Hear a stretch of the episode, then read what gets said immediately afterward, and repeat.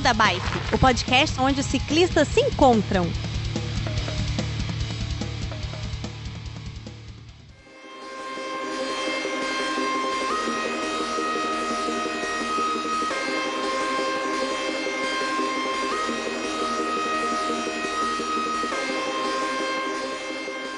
Fala pessoal do Beco da Bike, tudo bem com vocês? De volta aqui com mais um episódio. Hoje a gente vai fazer uma cagação de regra sem tamanho.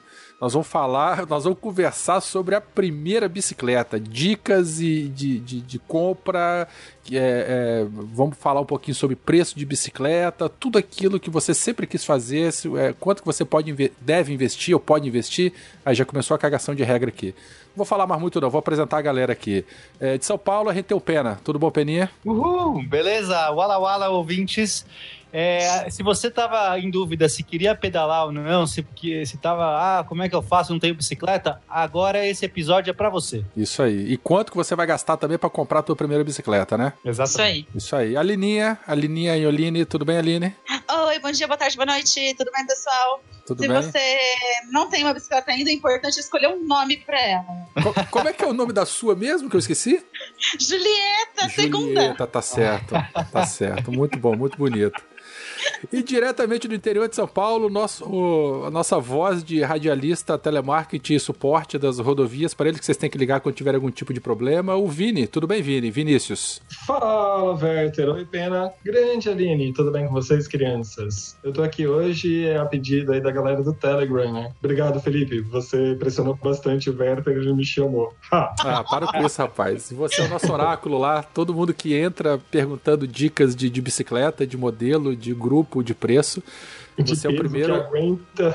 De peso também, preço e peso. Você é o primeiro que abre o coração lá para poder falar com a galera lá, por isso que você foi escolhido a dedo para esse programa. Ô, ô, ô Vini, é, apresenta a tua bicicleta pra gente aí, rapidamente. Como é que você começou a pedalar, pra gente começar o assunto daqui a pouquinho. Cara, comecei a pedalar em 1996, comprando uma Caloi Aluminum sem suspensão, 18 velocidades à época, né? Que era 3 por 6 e, putz, foi uma bike maravilhosa, cara. Foi uma bike maravilhosa que eu não sei o que eu fiz, porque eu daria uma extremamente fixa, pensando naquele quadro e naquela formatação. Mas ela Aí- tem a gancheira pra trás? Ela tinha a gancheira pra trás? De, de? Então, é, na verdade eu já não lembro disso, acho que não tinha, tá vendo os modelos atualmente? Eu tava pesquisando na internet pra ver se encontrava o quadro de novo, né? Porque era um quadro muito bonito. E ela não, tinha gancheira para os cubos de catraca, no caso. Não catracas mais de uma, no caso. É, mas hoje, atualmente, eu tenho uma Caloi 29R com um quadro que tem aquele pequeno rebaixo, né? Que ajuda as pessoas que têm perna um pouco mais curta a Tipo aquele subir. quadro de, de geometria feminina, aquele que tem um, um dente pra baixo assim, é isso, né? Exatamente, esse mesmo. E é muito bom, eu muito tenho uma. confortável. Sim, é muito prática também, né? Por mais que ela tenha um, um aro 29, até minha esposa consegue subir nela. Pedalar é outra história, mas subir ela sobe. e tem uma bike dobrável também, que eu comprei no circuito da Banco do Brasil. É, Nossa, deve ser uma coisa linda você com esse tamanho todo andando na dobrável de roda pequenininha, e aquele cilindro alto. Você acredita que essa bike ela é tão, é, é, como posso dizer, adaptável, que ela fica bem pra minha altura? Não, ficar bem deve ficar, mas deve ser uma coisa horrível também. Deve É, ser confortável. É Mas deve ser. é Fico imaginando aquele cano do selinho, assim, bem alto, bem É. escuro, assim, parecendo, gente, vai quebrar esse negócio. É tipo um palhaço no, no monociclo, né? Exatamente. Melhor Muito bom. Bom, e você usa essas três. A, a sua primeira de a Lumino, você ainda tem ela ou não? Não, não tenho. Eu tava até, inclusive, eu não sei o que aconteceu com ela. Acho que foi jogado fora, né? Por, por não uso. E por isso que eu tava procurando um quadro, né? Pra montar uma fixa em cima dela. Mas Olha hoje aí. eu só tenho as duas, né? A 29R com suspensão ainda, eu quero colocar um garfo rígido. E tenho a dobrável, que é a que eu uso para usar o transporte público também. Uhum. Não, vamos montar essa fixa aí, vamos dar uma melhorada. É, você, eu, essa galera de fixa ainda me mal influenciando. Tudo melhor. Pois é, tudo humilhante. Humilhante, humilhante vegano. Não, não posso falar isso, não. Felipe, bipa isso, por favor. Mas Olha aí, olha o refém. Agora não tem o refém, velho. senão a gente perde metade dos ouvintes do Beco. Mas então, galera, é isso aí. O Vini tá aí. Vini, muito bem-vindo. Obrigado por ter aceito o convite. Pena, Aline. É, beleza, muito bom falar com vocês novamente. Bora Felipe, pedalar, Berto. Toca a vinheta e bora pedalar. Beco da Bike. Coloque água na sua garrafinha, afivele seu capacete e bora pedalar.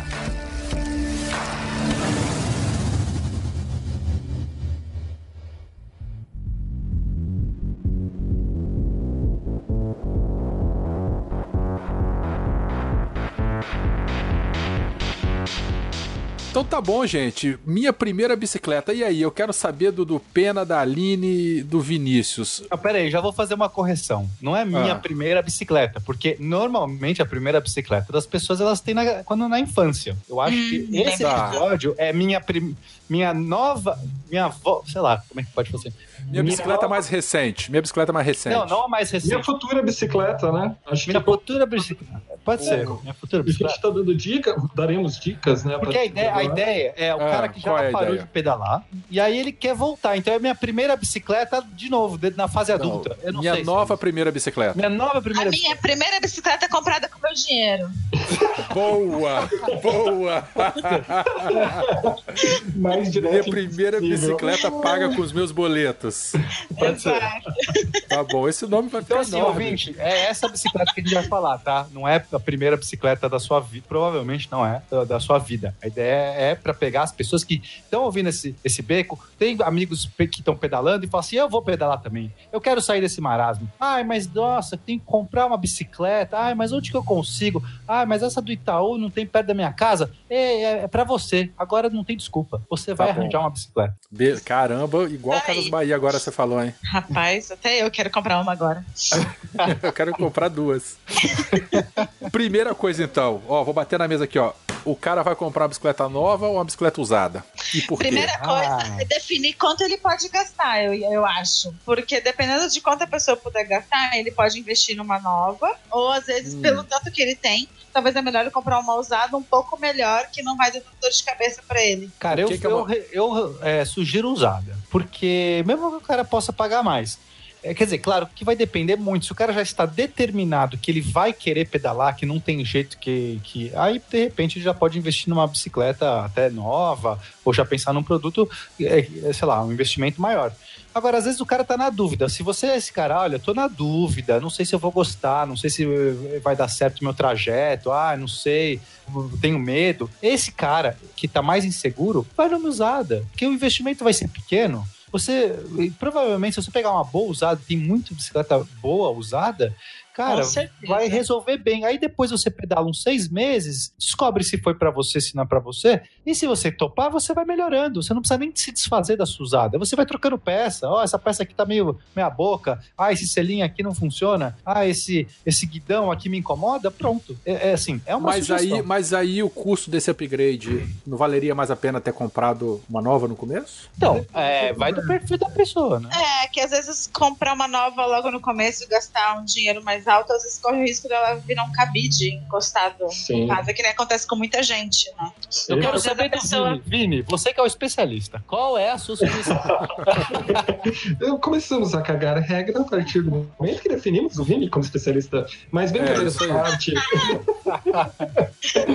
Mas brincadeiras à parte, o que eu acho interessante, é, por mais que, no final das contas, qual, qual vai ser a conclusão? A pessoa vai olhar a bicicleta e vai se apaixonar, isso é um fato. Eu não sei se aconteceu com todos vocês. A bicicleta que eu comprei, por mais que eu tivesse conhecimento, intenção e vontade, a hora que eu olhei a bicicleta, eu falei, putz, é essa. Mas como que eu cheguei até esse ponto? Como que talvez a pessoa chegue? Ela tem que saber como que ela vai usar. Uma bicicleta para uma pessoa que mora em Santos pode ser diferente de uma bike de quem mora em São Paulo, principalmente na região Paulista. Porque mui- muitas subidas e descidas. Santos, a cidade toda reta. Você não tem necessidade de investir caro para colocar um conjunto de marchas. Não, não faz sentido, sabe? É Se você está em Santos, compra uma bicicleta com catraca simples, é mais barata de manter, você pode investir melhor em equipamentos que te deem conforto, como um banco adequado, um guidão mais adequado, uma mesa mais adequada, e você não tem essas, ah, ah, o gasto excessivo da manutenção de marchas. Aí se você Olha, mora em por São falar, eu vou te cortar rapidinho, Vini. Por falar em vontade. Santos, vou mandar um beijo pro meu pai, que está morando em Santos, se mudou pra Santos. E ele arranjou uma bicicleta. Deve ser, eu nem sei como ele arranjou uma bicicleta, provavelmente usada. Acho que alguém deu pra ele que não tava usando. E ele está todo pimpão, pedalando. Espero que Olha sim, porque eu só. dei um capacete pra ele. Eu dei um capacete é, mais caro do que o meu. Minha mãe falou assim: filho, dá um capacete pro seu pai, mas dá o melhor que você puder. Qual, qual o nome do teu pai? Qual o nome do teu pai? É, é Roberto, é o mesmo que o meu. Seu Roberto, um beijo pra você. Eu quero- manda foto pra gente, por favor, pra Isso, publicar manda no uma perfil foto. do Beco. Mas Eu sou a favor disso também. Beijo, Pode voltar. Pena. Uhul. Pode voltar, desculpa, Vini. É, não preciso pedir desculpa. O que eu penso é o seguinte, por exemplo, em Santos, é, há uma troca muito grande de bicicletas por causa da maresia, tá? Então isso é... Mas é outro aspecto de manutenção e conservação. Ah, se você tá no litoral, então talvez investir numa bicicleta com quadro de alumínio. Então, vale muito a pena, né? Porque o alumínio tem uma resistência muito maior, né? Ao, ao, ao- à ação do ferrugem. É, Aí o comprar uma vai bicicleta sofrer de aço. O ferro ali, Exatamente. Nossa, vai sofrer. E aí, voltando para São Paulo, por exemplo, que você tem uma cidade com muitas subidas e descidas, se você é uma pessoa que tem um, um perfil mais urbano, será que vale a pena colocar uma suspensão na bicicleta? Essa é uma coisa a se pensar. Suspensão também é cara de se manter. Quando você pensa é, no- curso do carro. E fora que, assim, não são todos os técnicos e mecânicos de bicicleta que conseguem abrir uma suspensão e fazer uma, uma manutenção adequada, tá? Uhum. Então, assim, vale a pena pensar em suspensão em São Paulo? Não sei. Eu acho que não. Às vezes Você- não. É, às vezes vale a pena você investir, talvez tem duas bicicletas, uma bicicleta mais simples, mas com um cubo integrado, como é aquela linha maravilhosa da Shimano chamada Alpine, que tem o Nexus 8, o Nexus 9. Uhum, Com aquele câmbio interno, né? Exatamente. Isso é tão lindo porque ele não dá manutenção. E você pode usar na chuva, sol. E, sabe, é uma bike que vai te atender na cidade e de repente você compra uma outra bicicleta com outro perfil para usar quando você for pro campo, quando você for fazer um trajeto mais speed. É, Tá, mas espera aí, vamos lá. O, o ouvinte novato que vai comprar a bicicleta, Uhum. talvez ele. Você tá falando aí de um monte de, de termos que talvez o cara já nem. Fala Assim, eu não sei É, nem que bicicleta eu vou comprar. Tem que saber se tem suspensão, se é câmbio interno. Vamos tentar deixar a vida mais fácil para esse camarada.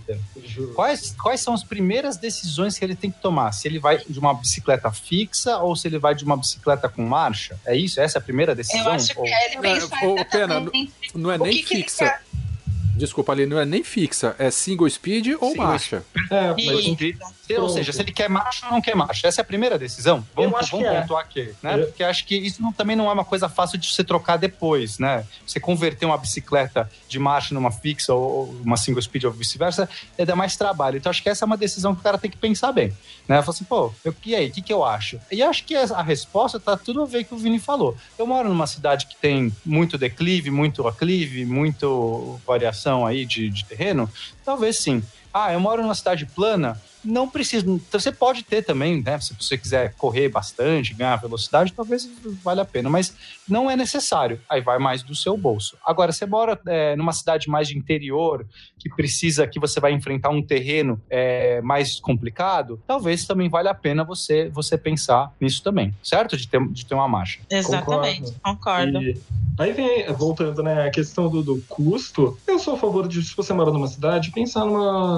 bicicleta urbana híbrida, né? Ela atende muito bem, porque se você coloca um bagageiro nela, você já tira peso das suas costas. Isso já te ajuda a suar menos e você consegue distribuir melhor o peso. A partir daí, cara, tu vai com a bicicleta sem suspensão, para não ter aquela perda de eficiência no pedal, né? Porque, por exemplo, a, minha suspensão, ela não tem trava. Uhum. Sem trava, quando você faz a, a pressão, faz a força para que haja o, o ciclo da catraca frontal, né, que deu branco a coroa, é, eu tenho perda de eficiência, porque minha suspensão desce praticamente 30 milímetros. Esses 30 milímetros, quando eu quero ganhar um gás para alcançar um amigo ou para fazer uma ultrapassagem, eu perco uma parte dessa pressão na suspensão. Então, assim, cidade, minha sugestão de Vinícius é: pensa numa híbrida. É uma bike que vai te atender muito bem, tem uma manutenção barata porque ela trabalha com menos marchas. Uh, é uma bike que tem uma configuração legal porque ela vem com um banco um pouco mais confortável, menos aquele estilo de competição que é um pouco mais fino, né? Os bancos de híbrida normalmente são mais larguinhos atrás, então eles pegam bem aqueles ossinhos da bunda, né, que são importantes para o peso e pressão. E você não Eu- fica todo dolorido, né? Aí, desculpa. Não, eu ia falar que eu concordo contigo que um dos pontos principais é pensar em conforto em vez de performance no começo. Até ganhar o que o Werther chama de hora de bunda, porque. Porque se você compra uma, uma bike que tem aqueles cilindros muito aerodinâmicos, às vezes você se sente tão desconfortável que é um martírio ficar mais de meia hora em cima da bike, né? Então talvez pensar numa bike que seja mais confortável, assim, pra. É, olha, isso tem tudo a a ver, brincar. Qual é o perfil, seu perfil, né? Você. Eu acho que tem tudo a ver você pensar primeiro em conforto, a não ser que você já saiba que você é um cara super, sei lá, que, da competição, que vai querer tirar o Sim. Máximo, né? Às vezes é, É, mas isso. aí é um outro perfil de bicicleta, né? Que é outro perfil de, de uso, outro perfil de bicicleta que. É. Outro perfil de custo que a gente nem vai abordar também, né? É, nesse momento a gente Perfeito. não vai falar disso. Não.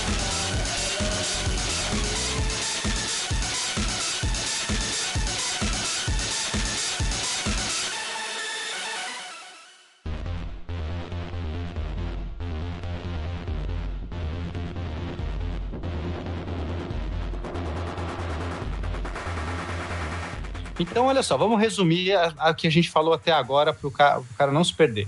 Você tem que escolher se você vai numa bicicleta de marcha ou sem marcha, baseado no, no- no terreno aí que você tá, da sua cidade, onde você quer pedalar, e também no seu no, no valor que você quer colocar. E pensando na manutenção, né? Marcha vai te dar mais manutenção, é, sem marcha é mais simples, menos manutenção. Aí você tem que ver se você quer uma bike que tenha suspensão ou não. A gente viu que suspensão ela pode ser legal quando você precisa vai enfrentar um terreno muito acidentado, porque ela vai tirar o- os trancos que a bicicleta vai receber e isso vai levar para sua coluna, para o seu corpo, vai ficar chacoalhando. A suspensão é boa nesses casos. Agora ela não é boa quando está no terreno plano no- ou no terreno liso, não precisa ser plano, num terreno que não tenha acidente, que não seja acidentado. Porque, como o Vinícius falou, quando você pedala num terreno assim, você não precisa absorver os choques, só que a bicicleta vai absorver a sua pedalada. Você vai gastar mais energia para pedalar a mesma coisa. Então, se você é perfil mais cidade, aí talvez um- uma bicicleta mais híbrida, que aí a gente tem que explicar também o que é híbrido, porque híbrido não é um conceito também, às vezes o cara não, não, não sabe o que é.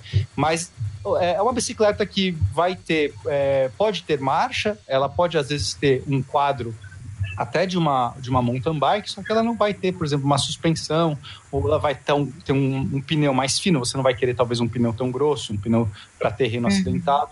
Então, você pode até montar essas bicicletas, você já encontra elas já pré-montadas, já, você já tem aí é, já disponível para você comprar. É isso, gente? O poder da síntese é outra história, né, cara? Com Obrigado, certeza. Pena. Olha, tô batendo palma aqui. Eu também, eu também. Então, então beleza. Fala se eu acertei, porque, se, gente... Não, é isso mesmo. Eu acho, eu acho muito importante a pessoa saber para que, que ela vai usar. Se a bicicleta é de passeio, meu, pega uma bicicleta que te faça feliz e que seja confortável. É uma bicicleta de passeio. Sabe? É, se, se for uma bicicleta para deslocamento diário, né, trabalho, padaria e tal, aí você pode né, pegar uma seja essa híbrida, né, essa que não necessariamente passeie, porque se você seu trabalho for um pouco mais longe, você tem que ter um deslocamento um pouco mais eficiente e tal. E aí você avalia isso. Perfeito. Exatamente. Agora, a minha, a minha dúvida é o seguinte: a- aí a pessoa vai escolher primeiro o quadro, é isso que me falam sempre. Assim, ah, você tem que escolher o quadro da sua bicicleta. O Ou já tamanho, né? pena comprar já uma bicicleta montada. Sabe, você vai investir no quadro e meio que trocando os acessórios. Eu acho que depende do quanto a pessoa quer pesquisar e, e O ter trabalho com isso. assim. É, porque às vezes, e até às vezes por não ter muito conhecimento, às vezes é melhor a pessoa comprar uma bike pronta já, aí. tama- com o quadro do tamanho que ela precisa, do que ficar se ficar enlouquecendo com componente por componente, né? Uma Não sei. vantagem, uma vantagem de montar a bicicleta é que você customiza ela. Mas para quem está começando agora, às vezes pode ter muita dificuldade na escolha de peça, fica naquela dúvida e tal. Se compra uma bicicleta, mesmo que seja usada, né, mas compra ela montada, aí eu sempre falo para comprar em alguma bicicletaria, porque é uma coisa muito boa depois você frequentar a bicicletaria onde você comprou. Viu falando isso para todo mundo. Frequente a bicicletaria onde você comprou tua bicicleta para conhecer o dono, para conhecer o mecânico, para o cara olhar para você, lembrar da tua bicicleta e lembrar mais ou menos do que ele já fez, para você criar aquele laço, né? É óbvio que se a bicicletaria oferecer um bom pós-venda, né? a é, gente não sabe pode que tem, em tem- Santa Catarina, né? É, exatamente. Não pode ser como no último episódio. Exatamente. É, é, aproveito também para dizer o seguinte: é, a gente vai falar termos aqui, tá? Às vezes termos técnicos para o quadro. Às vezes a pessoa não sabe o que é um quadro. É, a, a, gente fez um, gravou um episódio, acho que é o 39 do Beco da Bike, explicando todos os, os, os, termos técnicos, todas as peças da bike. Então, se você ouviu alguma coisa aqui e não sabe exatamente o que é, vai lá, ouve o 39 e fica como referência. Mas, enfim, o que, que é um quadro, né? O quadro é a estrutura principal, é basicamente a armação da bicicleta, aqueles tubos que, que, que performam aí o corpo da bicicleta, tá? Sobre quadros, é importante a gente pensar que quanto menor o valor que você tem para investir na bicicleta, mais difícil é de você personalizar, tá? As bikes mais de entrada são mais baratas justamente porque as linhas de produção são feitas para fazer milhares daqueles produtos em sequência. E isso barateia custos. Então, assim, uhum. pensando até R$ 1.500, fica muito difícil definir o tamanho da bicicleta. São poucos os modelos que te dão essa opção. Tá? Uhum. Acima de 1.500, você tem uma, uma gama um pouco maior de opções. Mas você está falando bicicleta nova, né? Se for bicicleta Não, usada, aí você consegue sim, bastante sim. coisa. Sim, fato, fato. Aí voltando a essa questão de bike usada, eu acho que posso já emendar o que, que eu acho interessante. A, a claro. Quando... Você vai comprar uma bicicleta, se você vai comprar uma bicicleta usada, é muito interessante você averiguar pontos de ferrugem, de batida, se a bike tem um quadro de aço, por exemplo pontos de batida para ver se tem alguma coisa amassada, entortada, canote. Isso eu aprendi no Chave 15, no canal do, do YouTube porque tem muita gente que não consegue dar a, o fechamento do Seat Tube com o selim. E uhum. eles, eles soldam, simplesmente. Nossa, nossa senhora. Sim, sim. Eu, eu achei um absurdo isso. Eu nem pensava nisso como dica e acabei aprendendo isso no Chave de 15, que ela pega muito caso de pessoa que acabou de comprar uma bicicleta usada e o canote estava soldado no Tube. Nossa. nossa. Oh, você pega a bicicleta do Werther emprestada, é tão duro para baixar o banco que você desiste e fica andando com ele alto mesmo, tá? Aconteceu comigo, tá? Eu emprestei a bicicleta para ela aqui em Vila Velha e ela tá reclamando da minha bicicletinha. Eu fiquei pedalando nas alturas por uma semana, fez Você podia ter colocado teu marido para pedalar a bicicleta e você ter ido na garupinha. Eu tava carregando ele naquele negocinho de andar em pé. ele que ia na garupinha. Por fofura de imagem. Acho que tem foto pra mandar pra você. Por favor. Não, eu já vi gente que serra ali o tubo onde vai o canote. É, nem sei por que serrou, acho que porque não estava entrando direito, deu uma serradinha ali. Isso também acaba comprometendo o quadro, né? Se vocês têm ali uma fissura, uma, Uhum. Tem que tomar realmente cuidado com isso. Acho que essa é a dica mais importante. Olhar bem, ver se não tem nada torto, nada, uma solda ali meia boca, um, se o canote. Se, o canote é onde é preso o selim, né? Ou seja, se você consegue ajustar o canote, subir e descer o selim, é, o selim é o banco. E que mais, gente, que é importante olhar? Nota fiscal. Ver se a pessoa que está te vendendo a bike tem a nota fiscal dela, gente. Porque, infelizmente, o nível de roubo de bike, de bike aumentou muito.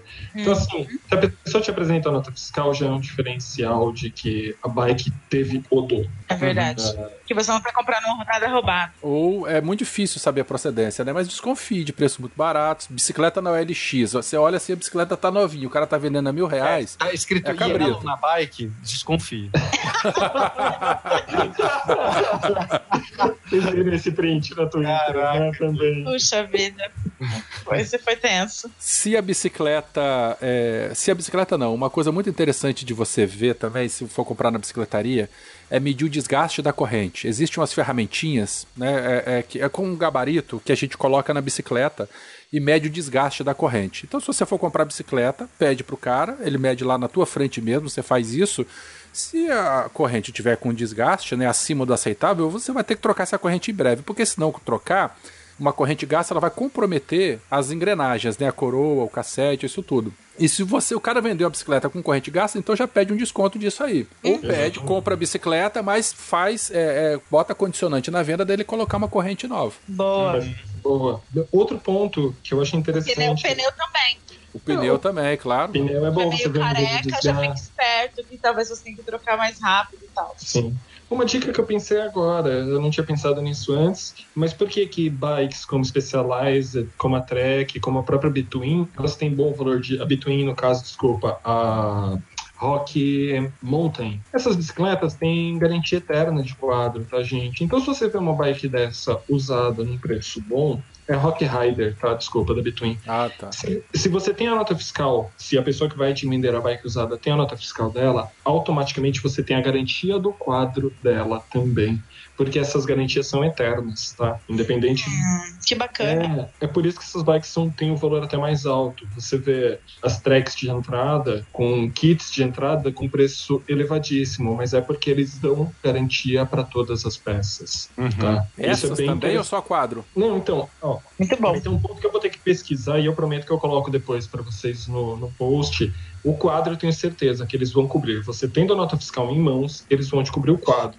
O resto das peças eu preciso pesquisar, principalmente kits, né? Os conjuntos Shimano eu acho que não vão ter garantia eterna, tá? justamente pelo Tá. desgaste, pelo nível de utilização. Mas o quadro eu estou afirmando. Se você pega com a nota fiscal, você consegue ter a troca em caso de danos de fabricação, ok? Desgaste por fabricação, entre outros. Eles conseguem fazer esse tipo de medição. Bom, muito bem. Aí vimos, vimos, vimos é, é, é, é, é, estado de conservação do quadro, desgaste de corrente, da bike pra pneu.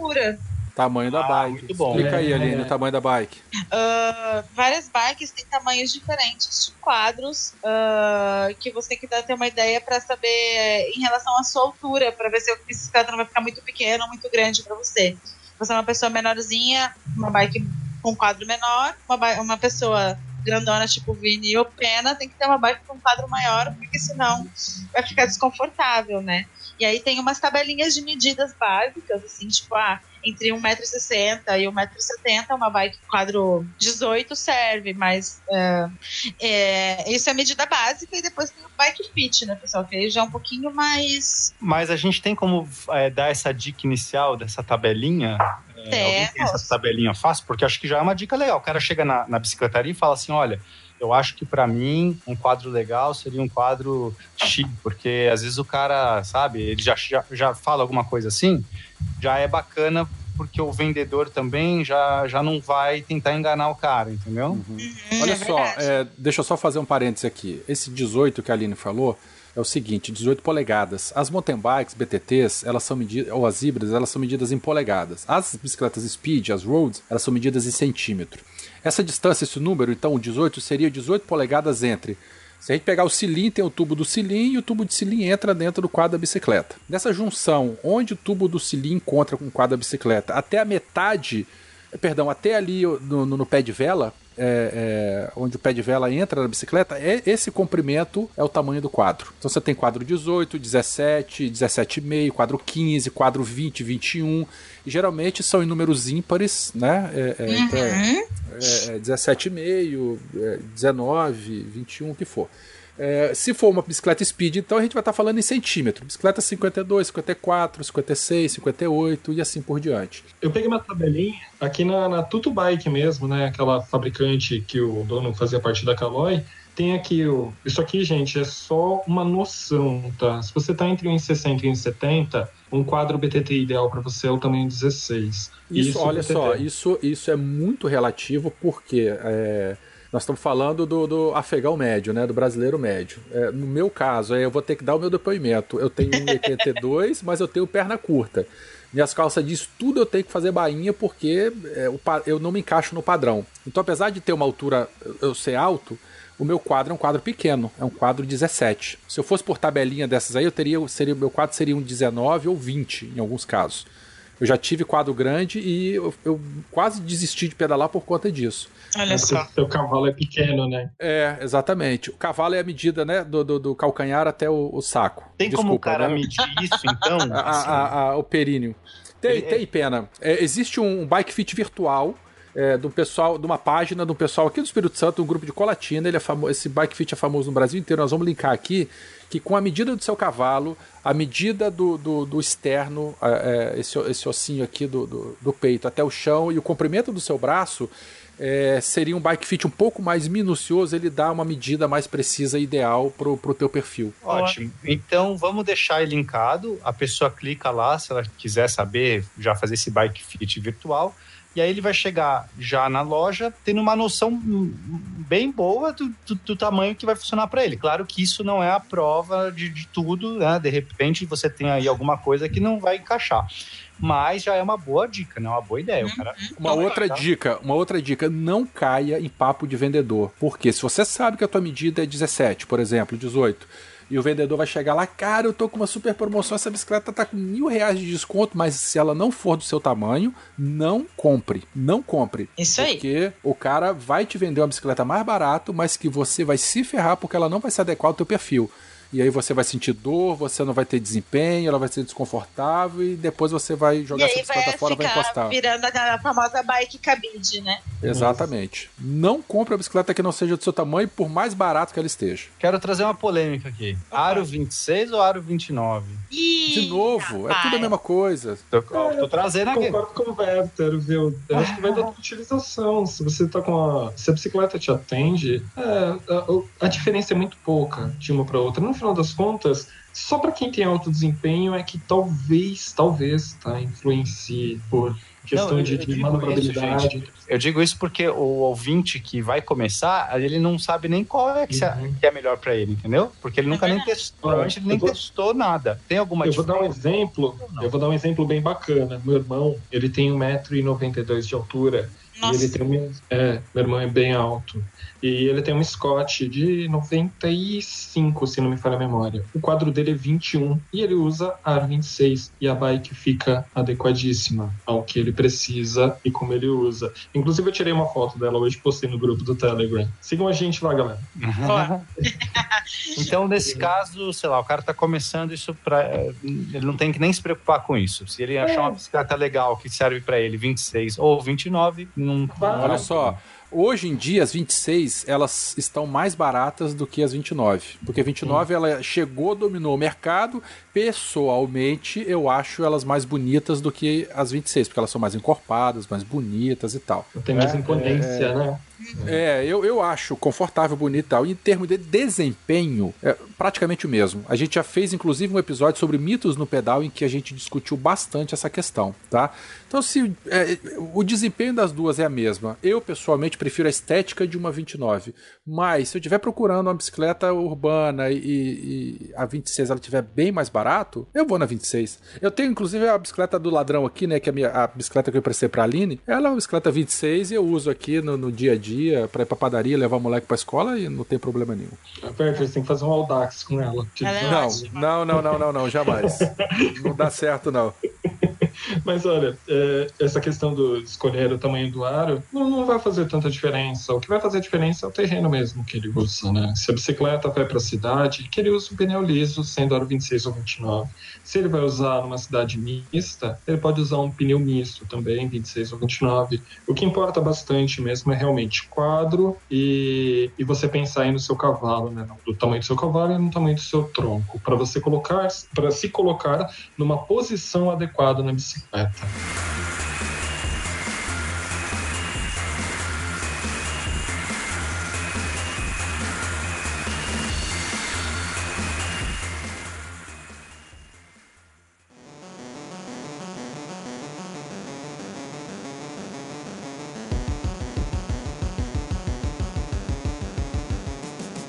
Tá, agora eu quero fazer uma polêmica. Outra polêmica. Se o cara escolher uma bicicleta com câmbio, tá? É, ele vai colocar freio a disco ou freio de pastilha? Boa pergunta, viu? Eu O freio a disco ele é mais caro, é um, é um sistema de freio que também entrou, o pessoal gostou, tá na moda, é bonito e tal, não sei o que lá. Mas há quem diga que o freio a pastilha, é, em algumas situações, a, a- a eficiência dele é igual ao outro. E aí? Sim. Na minha opinião, é, a bicicleta do meu irmão eu uso de vez em quando, é um V-Brake e me atende muito bem. Só que ah, eu tive uma experiência com a minha 29R, para minha felicidade eu consegui colocar um disco hidráulico. Ah, o trabalho do disco hidráulico, ele te força muito menos os dedos, porque são simples pressões no- nas alavancas. A disco hidráulico faz diferença, porque você tem um controle muito maior. Então eu já me vi em ladeiras, descendo com a galera do BTT em velocidades altas e ter a bicicleta à minha mão, justamente porque o disco hidráulico me dava essa liberdade e disponibilidade. Só que isso, em terreno acidentado, com uma bicicleta com pneu misto, é, é uma outra situação. Se você está na cidade, todos os freios vão te atender muito bem. Eu, Vinícius, adorei, sou apaixonado pelo freio disco hidráulico. Mas se não for o disco hidráulico, eu prefiro o pastilha, porque é muito barata a manutenção. É muito barata e muito mais tempo, é muito menos tempo de, de gasto. Às vezes, é só trocar uma pastilha, você consegue fazer em casa. Você compra as pastilhas, coloca em casa mesmo e você reduz um custo também. O disco hidráulico também é uma questão de tomar muito cuidado, cara, porque disco pode empenar se você não toma cuidado. Se sua bike está o tempo todo ao, ao vento, você vai ter algum tipo de deformidade. E essas deformidades, elas influenciam também podem prejudicar, te derrubar, travar teu pneu. Então, assim, tudo depende. O V-Brake não vai te fazer isso. No máximo que vai acontecer, ele vai enferrujar, mas aí você troca os cabinhos, você vai ver, vai ser muito aparente.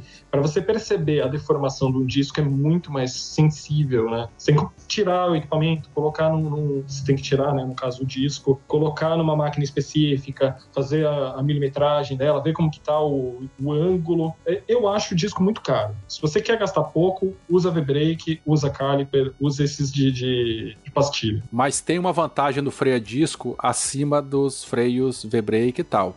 Porque no freio a disco, se quebra um raio, a roda fica empenada e você anda como se nada tivesse acontecido. É verdade. No freio de pastilha com uma roda empenada, você não consegue fazer isso, né? Porque a, a, a ferradura, ele agarra a roda pelo lado de fora. Uma roda empenada, você não vai conseguir não, mas andar. Se a sua roda tá empenada, é melhor que você nem ande, né? Vamos combinar. Não, mas eu tô falando, mas se você saiu e passou no buraco, é, você precisa não, acabar de chegar, né? Sim, mas assim, é, pensando nesse perfil do ouvinte que quer fazer um teste, quer comprar uma bicicleta para ver se qual é, cara, eu acho que vai no, na pastilha, vai no V-Brake, que é baixa manutenção, é simples de você mexer se precisar, baixo custo. É, e aí depois, se você gostou e você mudou de categoria, agora você quer ser o cara que tem tudo de melhor, aí pronto. Você fez um investimento baixo no começo, testou, agora você pode comprar o melhor. Aí você vê se é, se é pastilha, se é, se é hidráulico, se não é hidráulico, se você quer, sei lá. Aí você monta a bicicleta que você quiser. A minha dica, na verdade, é essa. Cara, começa a pedalar com a bicicleta mais barata possível. Se você quer testar, mais barata, mais fácil de, de, de manutenção, mais simples. É, se de repente é uma usada mesmo, que você viu numa, numa ótima promoção, num, num negócio legal, mas tá, a bicicleta tá inteirinha, tá bonita, vai nessa, testa. E aí depois você investe, porque aí você vai saber muito melhor o que, que para que, que serve a sua bicicleta. Se você é um cara que tem um perfil mais de, de, você quer mais aerodinâmico, você quer mais conforto, tipo, sei lá, sabe? Aí você vai sacar qual é a sua.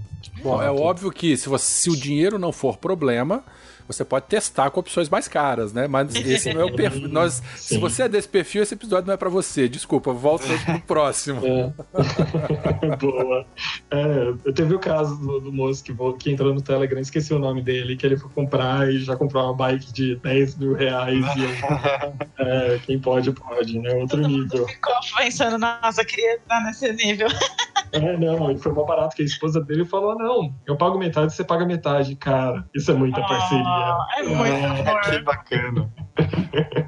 Mas vamos pensar agora. Gente, eu pensei numa coisa aqui agora. Sobre quanto pode gastar, na hora de montar teu orçamento, não esquece que você vai ter que gastar um pouquinho com os equipamentos básicos, tipo um capacete, uma luvinha, ah, talvez uma iluminação se você for usar para dentro da cidade.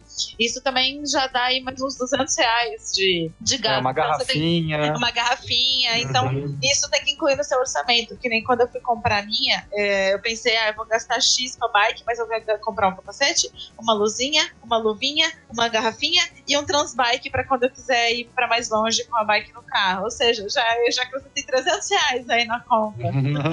então, eu acho que é importante lembrar disso, né? É, é aí que, que o lojista fica feliz. Que o orçamento não tá só na bike. A gente tem que ver que a gente acaba empolgando, fala, fazer que nem o Léo Lopes fala, né? Já comprou o outfit completo. e aí acaba gastando um pouquinho mais mesmo. Então, é bom sempre considerar essas coisinhas que a gente acaba se empolgando no nosso orçamento para ver. O capacete, principalmente, o resto é, não é tão necessário. Sim. Bem lembrado, bem lembrado. E o capacete usa ele direito, né? O capacete que fica mostrando sua testa e nada é a mesma coisa, que se você cair de frente vai bater na tua têmpora e você vai morrer. Então, lembra, né? O capacete você, você bota o dedo em cima, né? O capacete você bota o dedo em cima da sobrancelha, assim, ó, você tem que ter um espacinho de um dedo entre a tua testa e o início do capacete. Porque tem gente que pedala o capacete para trás assim, né? E aí não adianta ah, nada. tem mesmo. Aproveitando aí o, o poder de síntese do Pena, então até agora chegamos à conclusão de que se você está na cidade, o ideal é você trabalhar com uma bicicleta com pneu liso, uma bicicleta leve, é, uma bicicleta talvez com V-brake, que é mais barato de manter, e que atenda às suas necessidades, esteja próximo do seu tamanho ideal. Uh, é, travei. Pensem em mais alguma coisa, me ajudem. Se a cidade tiver morro, coloque um sistema de, de marcha nela.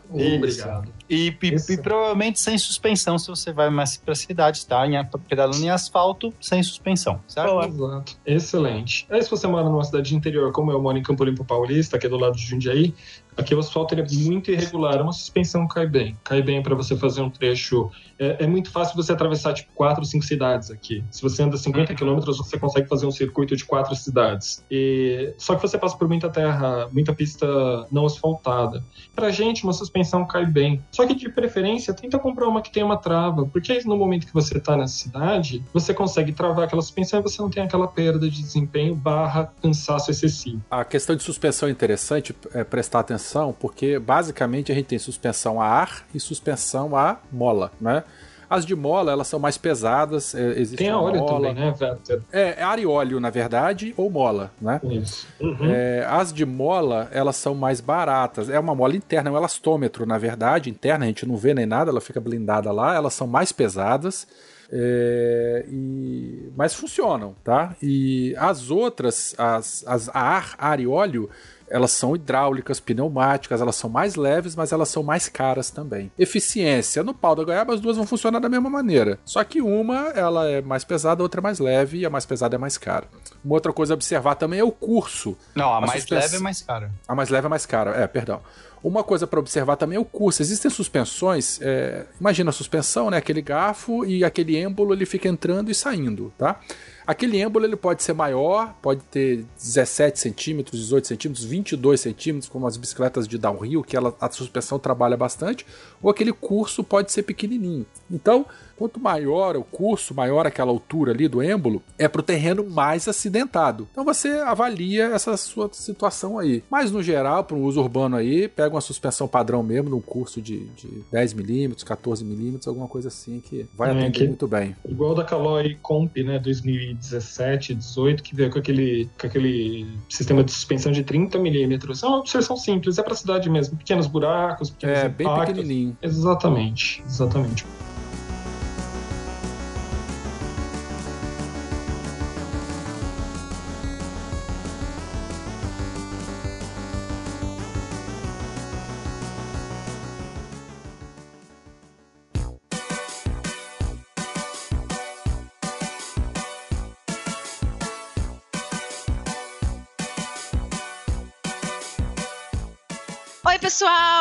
Oi, pessoal! Eu e a Lígia aqui. Voltei, tava com saudade de vocês. Tava meio sumida, mas voltei. Isso aí, dona Lígia. Não pode sumir, não. A gente tá no plano de dominação feminina. Né? Vamos dominar o beco.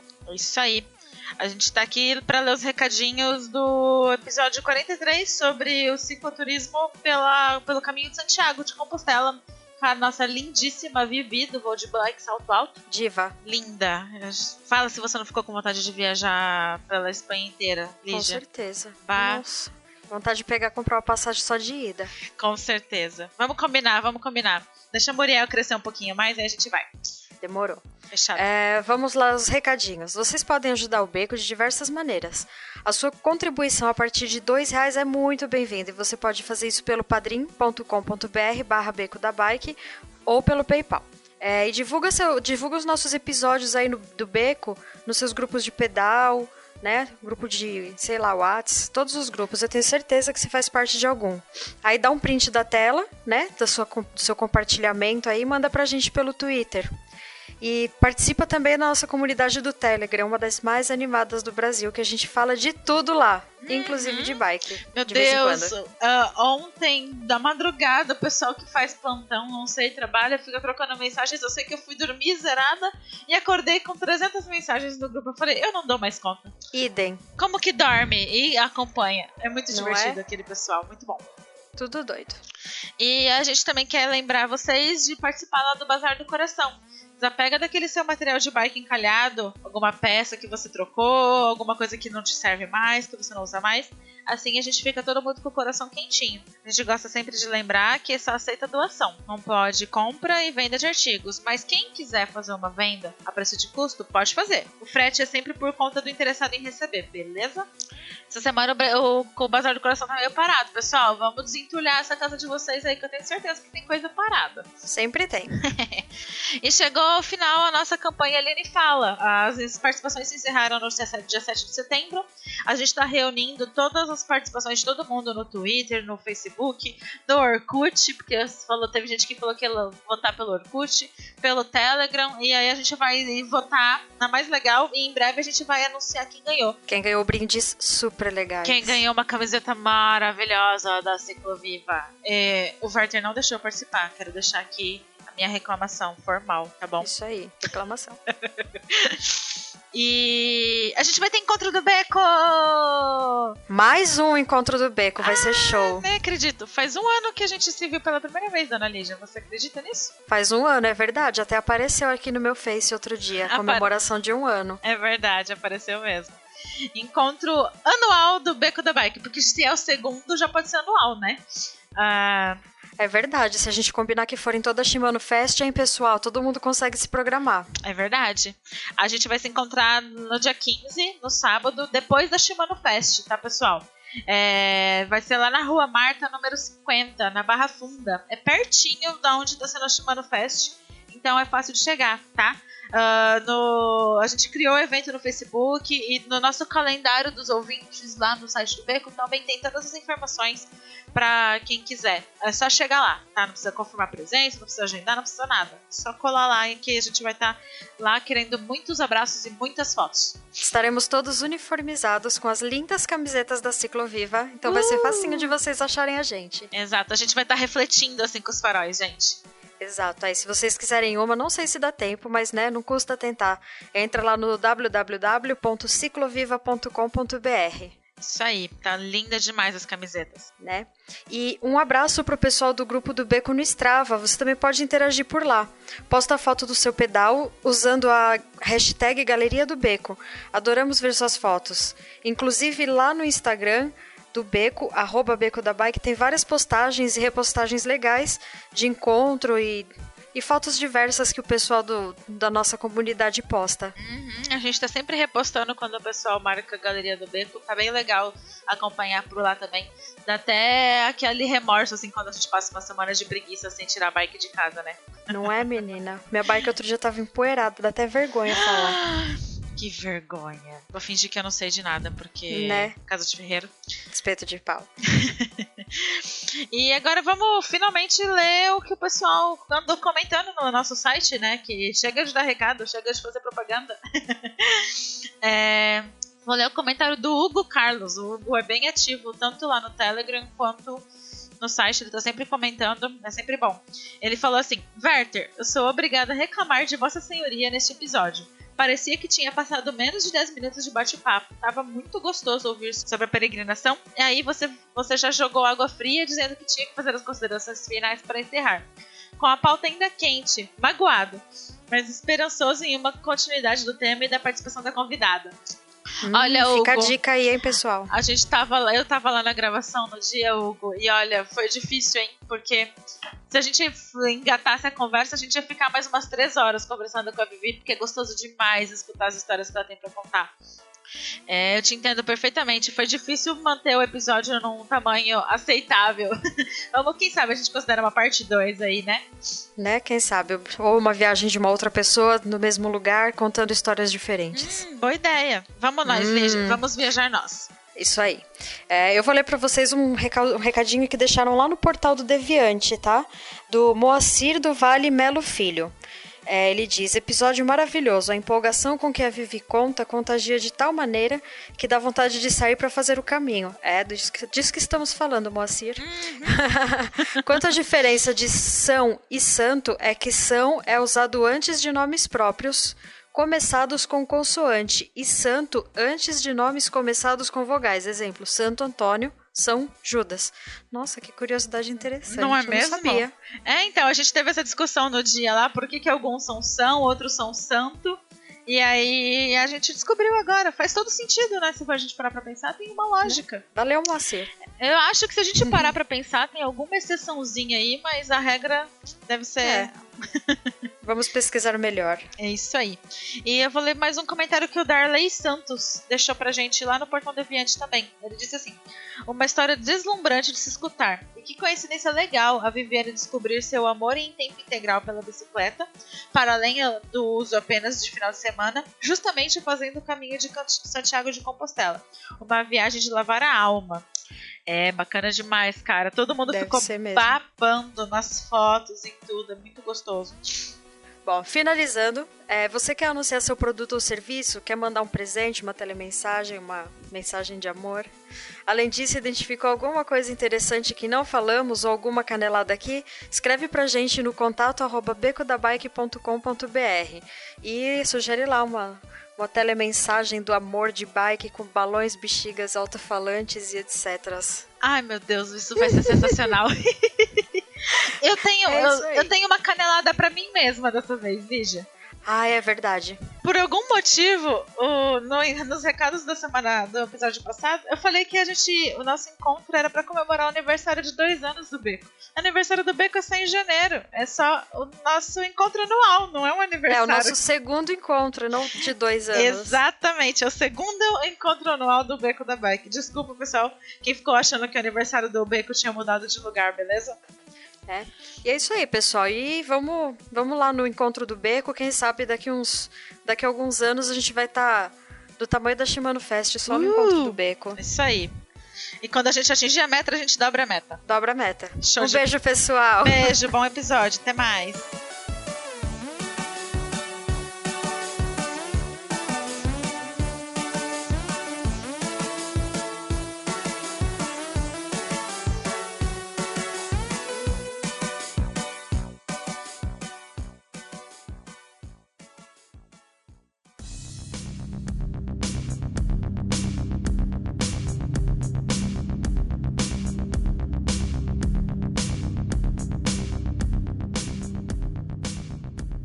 Assim, uma dúvida que todo mundo tem então. Vai que a pessoa ela quer colocar é, é, é, marcha na bicicleta. Tá? É, e aí tem aquela confusão enorme: qual o tamanho da marcha, quanto que eu coloco o que? Um, um, um 10, 2, 10, 3, 8 e tal. Vamos expli- é, é, alguém puxa aí e explica o básico de um setup de, de- da relação de câmbio aí pros ouvintes? Nessas horas eu queria o Babo aqui, né? Que o Babo manja muito dessa parte. É Um verdade. beijo pra você, meu querido. Seguinte, na minha concepção, a sociedade ela tem muitos aclives e declives, é bom você trabalhar com uma relação maior. Por quê? Para você ter em subidas a clássica vovozinha. A vovozinha, Não, ela ajuda tanto, cara, ajuda tanto quando você tá em subidas muito íngremes. E se você mora numa cidade com pouca, com pouco nível de, de aclive e declive, você pode trabalhar com conjuntos menores. É, hoje nós temos o, o ciclismo de competição, eles estão deixando as bicicletas mais leves. E por estarem trabalhando com bikes mais leves, eles querem usar sistemas menores. Então eles inventaram essa moda de bikes no 2x10, 1x12. Não, explica o que é 210, 112. É, é a relação frente-trás. Então, assim, nós temos três é, coroas na frente e seis catracas atrás, é, seis, é, como é o nome? Engrenagens né, atrás. Seis, sete, oito, nove, dez, onze, doze. A SRAM chegou a 13, se não me falha a memória Meu agora. Deus. É, Bom Aí, aí é um 13, né? É uma só na frente, mas todas as opções tá lá atrás. Exatamente, isso aí é para você melhorar a tua eficiência na troca das marchas. Tanto é que essas, uh, esses tipos de câmbio, eles trabalham com cinco subidas seguidas. Você pressiona uma vez o botão até o fim, ele sobe cinco marchas uma vez Que só. legal. É, é muito bacana. As normais, a E partir evita do... aquele problema de corrente cruzar que o pessoal sempre fala, né? Que às vezes não é bom. É, quando Por você os só tem uma, né? quando Tipo você só tem quando- uma coroa na frente, você não corre esse risco do cruzamento. Ela foi Exato. justamente projetado para isso. Que Mas legal. quando você está trabalhando no sistema 2 por, sei lá, 11, 2 por 10 atrás, você pode correr esse risco. E você tem câmbios que são extremamente eficientes. Quando você bate, você sobe até 5 engrenagens de uma vez só. E você consegue descer duas de uma vez, se não me falha a memória, nos top de linha SLX, Deor. Para que que é isso? Competição. Para você que vai usar no dia a dia para ir para o trabalho, não vale a pena pensar nisso. É, você vai pegar poucos, poucas inversões e pouca velocidade no caminho. Você tá, por exemplo, vou, vou citar o exemplo Vinícius Campo Limpo Paulista Jundiaí. São 16 quilômetros daqui até meu trabalho. Eu tenho inclinação, sei lá, de, de- é muito baixa. Tenho, sei lá, no máximo 80 metros de elevação. Eu não vou precisar trocar minha marcha com velocidade para ter eficiência no meu pedal. Então eu posso trabalhar com um conjunto menor, um conjunto pequeno, um conjunto, sei lá, 3x6, 3x7, que são os mais baratos de É comprar. o mais, mais comum, né? O famoso 21 marchas, 18 marchas, né? Exatamente, exatamente. Eles vendem 21, 20, 24 e 27. Isso é uma falácia, tá? Você não consegue colocar a primeira coroa da frente e a última catraca atrás. Você tem aquele cruzamento que foi o que a Aline comentou agora há pouco. Isso aí pode danificar o teu câmbio. Então, É, assim, deixa eu só explicar rapidinho, porque às vezes o cara não, nunca não entende de É, marcha, sim. já, já A tentou gente ver tem aquilo. o episódio 39 explicando, mas a gente dá um review aqui agora, né? Isso, cara? então, gente, no episódio 39 tá lá, se você não entender, mas é só para contextualizar rápido. A gente tem é, na bicicleta a gente pode trocar duas marchas, diferente do carro, você só troca uma marcha. Você tem uma marcha na frente, que são as coroas, e uma marcha atrás, que são os cassetes, as catracas, enfim, as engrenagens de trás. E aí a combinação da que você põe na frente com a de trás vai dar o, o peso da marcha, vai dar quão leve ela vai ser, que vai ser bom para você subir um, um aclive, ou quão pesada ela vai ser, que vai ser boa para você desenvolver mais velocidade, tá? Então esse é o básico. Então o que o Vinícius está falando é que você tem uma relação de 3, 7, significa três coroas na frente e 7 atrás. Então você permite até 21, porque você poderia, em princípio, ter as, todas as combinações. Mas isso é mentira. Você não tem 21 marchas, ninguém precisa de 21 marchas. O carro tem 5, eu vou ter 21 na bicicleta? Quê que eu preciso de 21? Mas o que quer dizer isso é que você tem é, se você tem mais opções, então se você tem 8 atrás e 3 na frente, você tem mais opções. No final você não vai usar todas as combinações, mas você vai poder pegar coisas, é, uma subida mais íngreme se você tem é, é, como fazer essas mais combinações, você vai mais os extremos.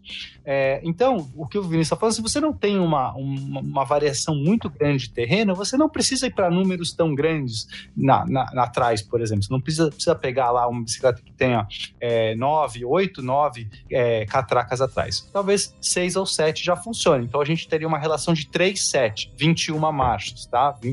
Vai dar esse número 21 aí. Você não vai usar 21, é só um número de referência. Agora, o que o Werther falou, é que muitas bicicletas de competição, em vez de pôr três na frente, coloca duas só. Porque aí o cara tá tentando tirar peso da bicicleta. Uhum. É, e você também pode, se você quiser, ter uma 2 por, por 10, sei lá quanto que o pessoal usa.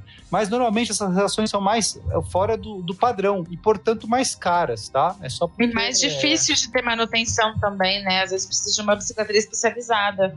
Exato. Então, assim, você pode ir. Eu, eu, é, eu, por exemplo, eu gosto muito dessas do Itaú, que na verdade tem três marchas. É só. é, a- na frente só tem uma coroa e atrás tem três.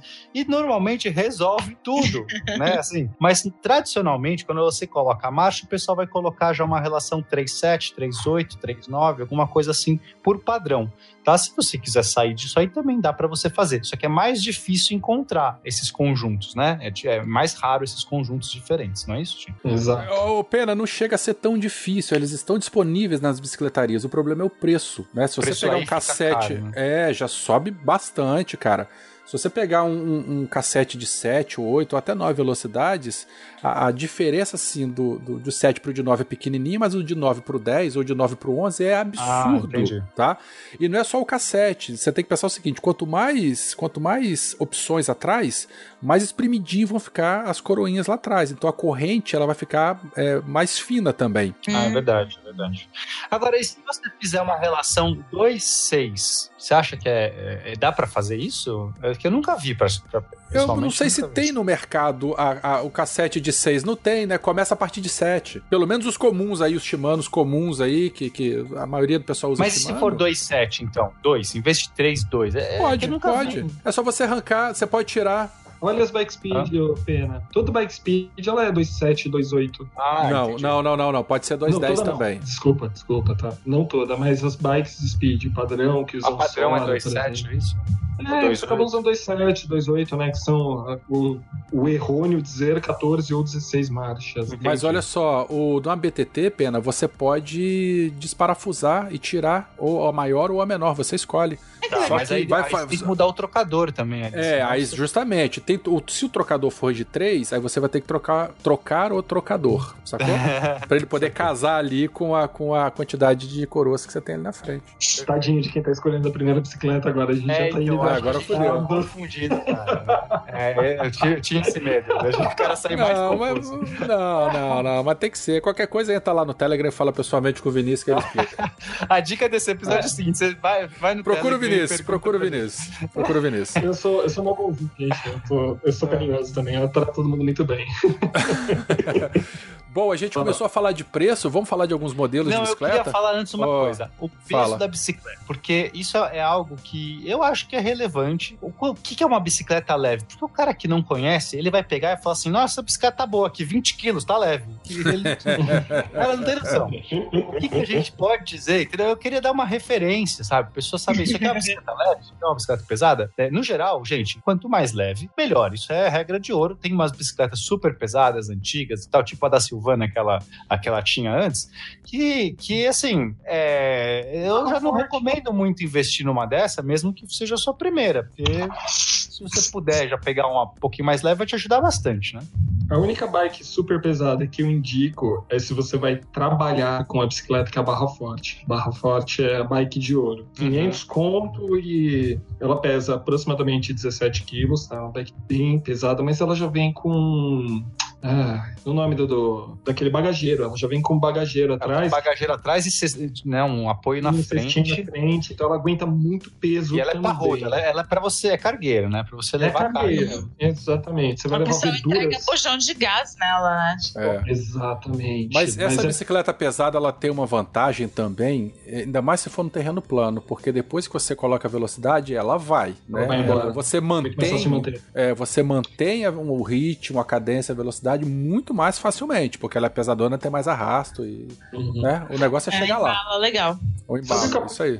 O, Capivara, o Edu Capivara do Pedaleria, ele burlou o sistema e colocou o Nexus 3 numa barra forte Monarch. Ah, tranquilaço. maravilhosa a bicicleta.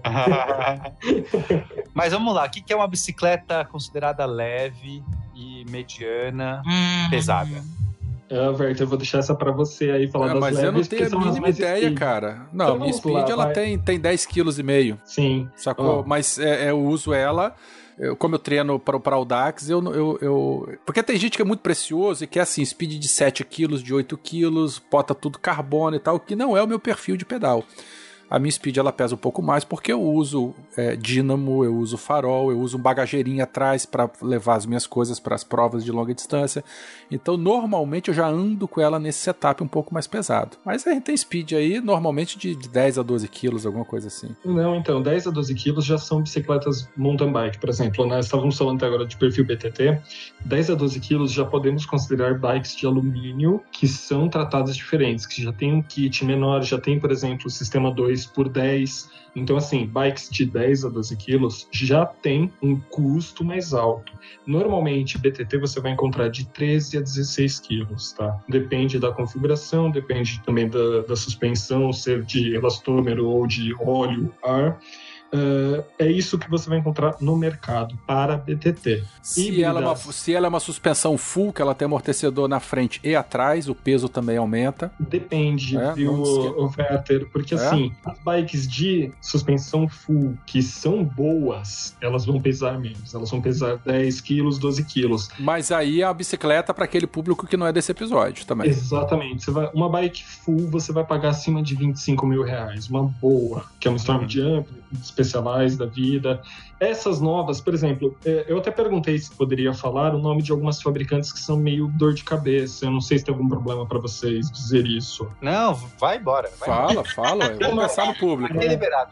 Tem uma marca. Você pode falar. É isso. tem, uma, tem uma marca chinesa chamada Track and Bikes. Caras, assim, assim, eu vou ser muito sincero com vocês. Eles pegam o nome, por exemplo, da Trek, mudam uma letra e sim, sim. uma bicicleta. Eles Gente, uma a Julieta é track. Então, mas é que tá, a sua bicicleta é mais simples, né, Aline? Se ela você pare... é, mas ela é track, não é track. É, então, mas é que tá. A Track, ela tenta vender uma full suspension por 499 reais. Acho que tá 600 É aquela que, agora. aquela que aquele, que aquele tubo vertical é cortado e tem um feixe de mola, uma, uma mola ali assim, né? Cara, essa é dessa que você é tá falando? camelo, de tanto que ela quica. Eu já tive uma dessa, eu joguei fora, cara, porque não tem como. Aquela bicicleta é um enrosco na tua vida. Não vá nela, cara. Full suspension não custa menos de, de 20 mil, cara. Não, não compre. Não é, compre. Se você, Dica vê, de... se você vira uma oferta no Carrefour ou, ou em qualquer Magazine Luiza ou qualquer uma de bicicleta full por menos de mil reais, não compre. Não, nem menos de mil, menos de, de 10 mil, Werther. Porque aí você vai você está trabalhando não, com bicicletas. Calma, não, que... calma, não é assim também não. As, a Caloi tem uma, uma linha aí boa também que custam 6 mil e tal. Mas é? não, não, não, não, não, tem é, caso, não é nosso não público, é, né? Não é esse episódio aqui. Mas porque tem, tem bicicleta que vendido na, nas Casas Bahia que custa 500 reais e o pessoal vende full. É uma que aquele tubo vertical é cortado e tem uma mola em volta daquilo. Gente, não compra aquilo. É, não vale a pena, gente. Não, não, não, não, não faça é. isso. Ó, a vantagem de você usar uma bike single speed fixa é que o peso, por exemplo, a minha caixinha pesa 11 quilos. Olha aí, olha aí, que custa nada, custa zero reais, custa 300 reais. você comprou no dia mesmo da, da, eu, é, da, eu, da caixa? Eu comprei depois, porque sobrou, né? É, aí ah, foi baratinho. Que bacana. Dia, essa, se, essa semana lá no, no Beco apareceu um cara vendendo por 2.600 uma caixinha é, dessa aí. Você não viu a foto de hoje? O cara vendendo por 6 mil? 6 mil, né? Que, Uma é, caixinha por 6 mil? É, um Meu louco aí vendendo. É, tá, isso tô falando, cara. Foi o melhor negócio que eu fiz na vida. Oh. Eu paguei 300 reais, 350, acho. Aí, voltando a essa questão do peso, as BTTs legais que você vai encontrar e que nós vamos falar aqui de preços um pouquinho mais tarde, elas vão pesar entre 13 e 16 quilos, tá? E isso é um peso adequado, é um peso que você consegue levar bem, até porque a relação é boa. Todas as que eu indiquei aqui tem o sistema 3 por 7, então, no mínimo, né? Então, 3 coroas por, por 7 catracas, né? 7 engrenagens atrás. Então, uhum. assim, elas vão pesar um peso adequado e vão te dar um arrasto, abre aspas, fecha aspas, adequado para você pedalar sem problemas. Acima disso, já é uma bicicleta mais pesada. Normalmente a bike fica mais pesada quando você faz como eu, como o Werther, de colocar o, a cestinha, colocar um bagageiro. Mas aí são questões que você adiciona à bicicleta. E é uma opção de cada um. Você encontra bagageiros mais leves, mais pesados, e o preço também varia para isso. Não é esse o foco hoje. A, dica é: bicicleta vai pesar 13 a 16 e tá ótimo. É um peso adequadíssimo. Não vai te incomodar. Para carregar é fácil. Você vai passar, por exemplo, por um terreno muito mais acidentado. Não é tão difícil jogar lá nas costas e subir o morrinho. Hum, é uma bike que vai ser adequada. Isso para BTT. Speed tende a ser mais leve porque ela usa uma relação diferente. Não só isso, né? A própria estrutura da bicicleta ela é mais contida, é, né? Mais, é, os tubos são mais finos e tal, porque ela usa é, usada no asfalto, no plano, enfim.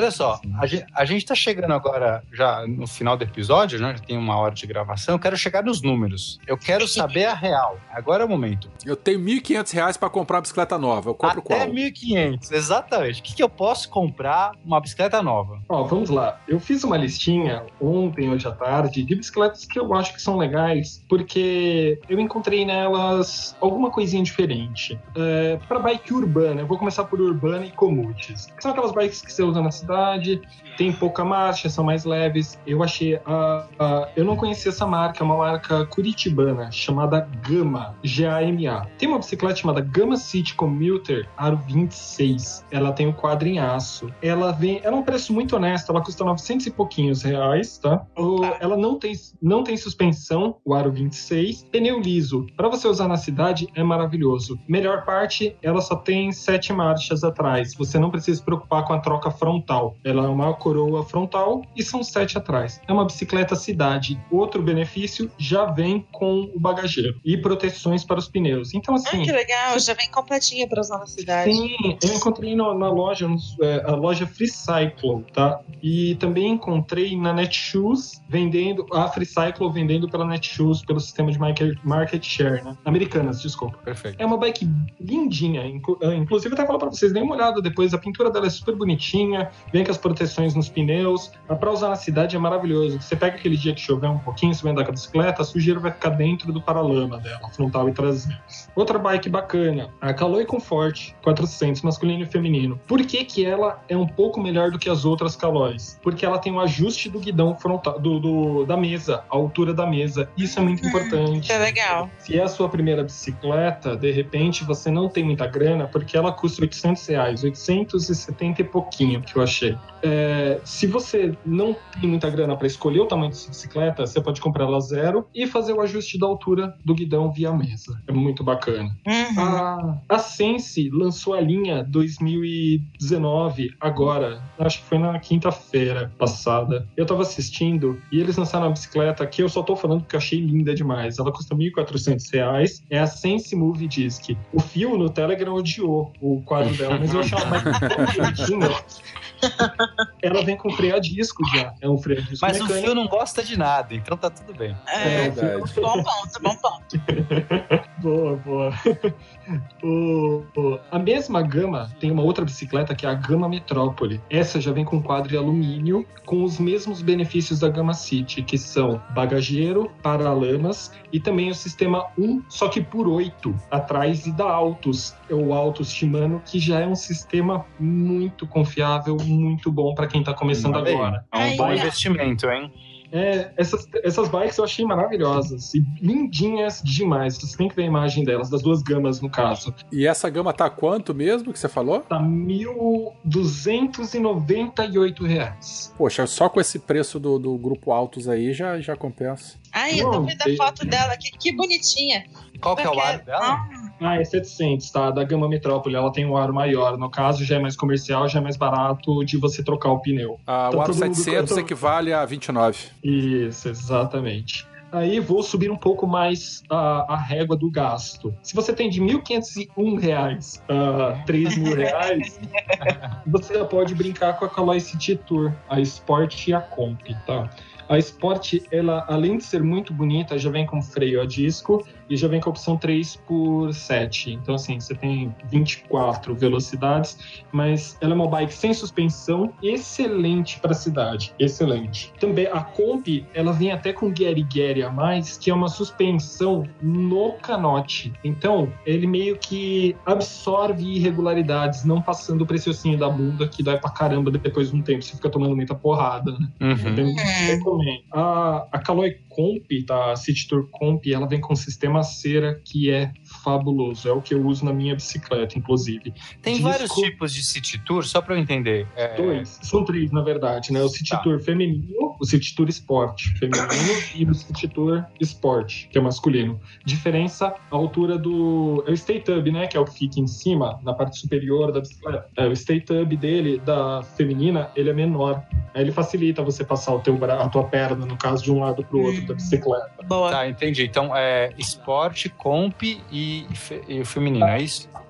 A Sport é o modelo, a Comp é a mais alta. A Comp custa 2.899 reais. A Sport custa R$ 1.680 1.899. Mas qual a diferença então dessas duas? Grupos, a Comp já vem com o grupo Shimano Acera, já Uhum. vem com disco hidráulico e vem com essa suspensão no, O canote, né? No canote, isso. Que, Entendi. absorve os impactos. Então qual a Mas diferença de preço aqui? É, Mil, você- aproximadamente mil reais. Então aí se o, ca- se o cara já quiser ter aí um grupo melhor, alguns componentes melhores, ele gasta mil reais a mais e já fica com a bicicleta já redondinha, é isso? Exatamente, exatamente. Aí no meio do caminho tem a Sense Active, que também é uma bike que tem um desenho de quadro muito bonito, tá? Ai, eu acho ela linda. A Sense Active eu acho linda. Ti- Tirando aquela Comfort que eu falei agora há pouco, todas as outras bikes eu fiquei apaixonado pelos quadros, tá? A Caloi Comfort eu só coloquei porque realmente ela tem aquela opção de subir, né, o guidão. Mas a Sense Active ela custa 2.499 reais, você encontra promoções, tá?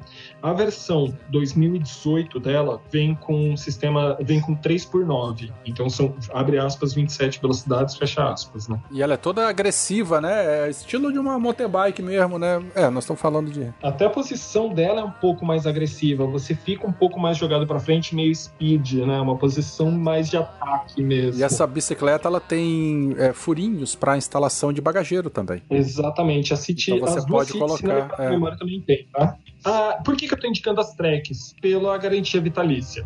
Tá? Essas tracks batem quase 3 mil reais, elas ficam 2.800, 2.900 reais. Só que o que você ganha com isso? Garantia vitalícia. Boa. Uhum. Tá? Por isso que eu indiquei aqui. Agora vamos falar de BTTs. vantagem. Sim, Ó. sim. Falando das BTTs. Então BTT, gente, novamente é BTT Bike de todo terreno, que é o mesmo Bicicleta de todo tempo.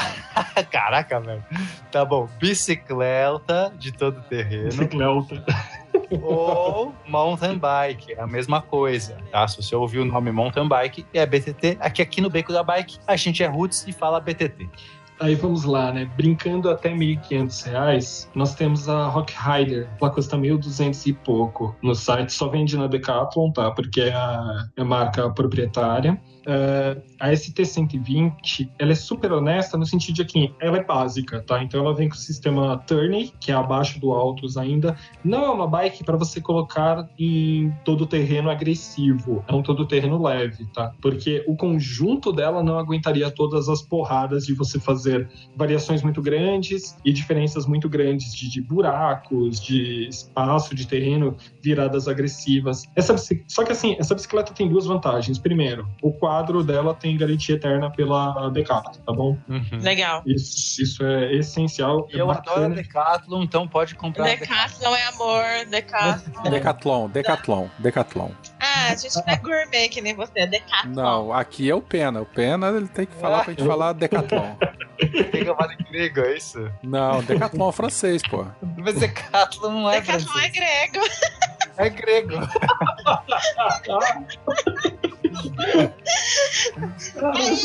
Excelentes.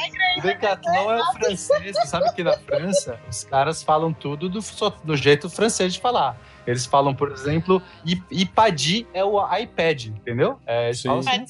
É, Lipadi, né? Então eles falam Decathlon porque o francês fala desse jeito, mas tá errado. Tá bom, então. Tá bom, né? Eu, eu até coloquei na anotação, né, que essa Rock Rider ST120 ela é super honesta, porque assim, ela é barata, 1.200, 1.300 reais, e você... Só que assim, ela já aceita disco, tá? Então se você quer fazer um upgrade futuro, é muito mais fácil, porque o garfo já vem com as pressões para você trocar por um disco hidráulico, por exemplo, e atrás ela vai aceitar uma gama maior de catracas, tá? Então se você quer tornar a sua bicicleta uma 2x9, 2x10, a distância do, da parte traseira que segura o pneu, ela aguenta e suporta isso. É uma bike bacana pra você investir e fazer os upgrades necessários. Hoje a Hard Glide também, tá? Ela tá 400 reais, ela tá quase na beira dos 1.500. Mesmo Então, peraí, explica como escreve isso, que a galera vai escrever de qualquer jeito. A hoje é O de ônibus, G de gato, G de gato e de igreja. Oscar, Oscar Golf, Golf Índia. Obrigado. Não, não é Oscar, querido. Oscar, é só um Oscar. É Oscar Ganhou Golf, coisa. Golf Índia. É, um prêmio, um Oscar tá bom já. pra essa bicicleta. Dois? Isso foi uma piada, Pena? Foi, cara. Eu consigo, às vezes, fazer piada ruim. É minha Tá habilidade especial. bom, tá bom. Ó, você é melhor em piada no SciCast. Eu acho que você podia melhorar aqui, hein? Ah, eu vou tentar. É que aqui, Vou- eu, não, eu tô- aqui eu não gosto de dar show off, entendeu? Pô. Porra, imagina se gostasse. Rapaz! Rapaz! É, vamos voltar na hoje. Vamos. A, a hoje. Hoje ou Og? Eu não sei, deve... Eu também não sei, eu, falo- eu sempre falei hoje. Eu não sei. Eu fiquei curioso, eu vou ligar nos antes deles. a hoje, ela tem a mesma coisa da. é, Eu não sei como que é a garantia de quadro da hoje, então eu não pesquisei, peço perdão por isso. Mas a Hard Glide, ela também te permite fazer upgrades muito rápidos, se você quiser melhorar a sua bicicleta, tá? ao invés de comprar uma nova. Então, se você tem um amiguinho que quer tá trocando aquele sistema super bom por um preço bacana, tu pega, coloca nela e vai entrar. Isso para BTT. Eu fiz uma menção honrosa à First e à TSW. A TSW é uma fabricante chinesa, tá? A First, ela é nacional, mas faz a, a fabricação dos quadros na China. Tem uma excelente qualidade, os dois. Acho que o Werther tem um garfo da TSW, né? Tem, tem. Na minha Ah. Tem. Não, peraí, como que você consegue lembrar os componentes das nossas bicicletas? Não, como é que ele sabe, né? Eu já começa... Eu não sei os componentes da minha bike, mas ele sabe. É, identificamos um Stalker, hein? Eu tô É. Não, tudo bem que a minha bike quem escolheu foi o Vinícius. Aproveito agora para agradecer ao vivo. Vini, obrigada. Eu amo a Julieta, mas essa memória é muito boa para essas coisas, cara. Parabéns. Temos um Stalker. Eu sou um Stalker. Por que, que eu fiz a menção para esses quadros? Porque tem muita gente que monta bicicletas em cima deles, baixo custo, acabam montando, montando bicicletas muito boas por preços muito bons. É Tanto é que quadro você que... te- Desde de, eles trabalham de alumínio até carbono, as duas fabricantes. Olha tá? só, massa. Então, assim, é bem bacana, é bem bacana. Os preços são muito bons e as bicicletas montadas, depende aí do mecânico que faz, dá para colocar kits maravilhosos nelas, tá? Então, recomendo, se for comprar um quadro, compre um First ou um TSW, ok? Boa. Sim, senhor, senhor. Tá, vamos É voltar nóis. para as bicicletas então? E tem a Endorphine 4.3, que eu só encontrei na Netshoes, tá? Ela é uma bike honesta também, um preço muito baixo, acho que tá 990 e poucos reais, mas ele vem com o kit mais básico de todos, a vantagem, já aceita disco. Então, se for a mesma coisa, for fazer upgrade, essas bikes até 1.500 reais, todas elas são para você já fazer upgrade, tá? Pensar no upgrade futuro. Aí vem a menção do Pena, né? A Soul Ace Disc. Não, não, não, mas a minha não é disc. Aí que tá. A, Ah. minha, a minha é mil reais. Custa mil reais, porque 500 é só o disco. Uhum. É, o conjunto é bem caro mesmo, dependendo da configuração que você vai usar. Você Mas não eu- precisa do disco. Se você quiser, olha, vou colocar então a minha nesse grupo até 1500 aqui. Uma Soul, que é um fabricante nacional. Soul é de alma, né, em inglês. S-O-U-L. Eles põem tudo nome em inglês para parecer gringo, mas é nacional. E, cara, eu achei bem honesto. Eu tenho uma, uma BTT Soul que eu uso para fazer minhas cicloviagens e tal. Ela é, é mais pesada, obviamente, é uma BTT, ela né, tá numa, mais pesada do que a minha caixinha. E, e eu coloquei ainda pneu maciço nela pra, pra não, não ter dia ruim nas viagens. Boa. Mas, cara, eu gosto bastante. Parruda, aguento tranco, assim. é, não tenho, não tenho reclamação dela, não. Eu tô vendo a foto dela também, é linda. Que cor que é a sua? É bem bonita, é preta com os adereços vermelhos e. Hum, fica bacana. Tá, achei uma foto desse. É bem bonito.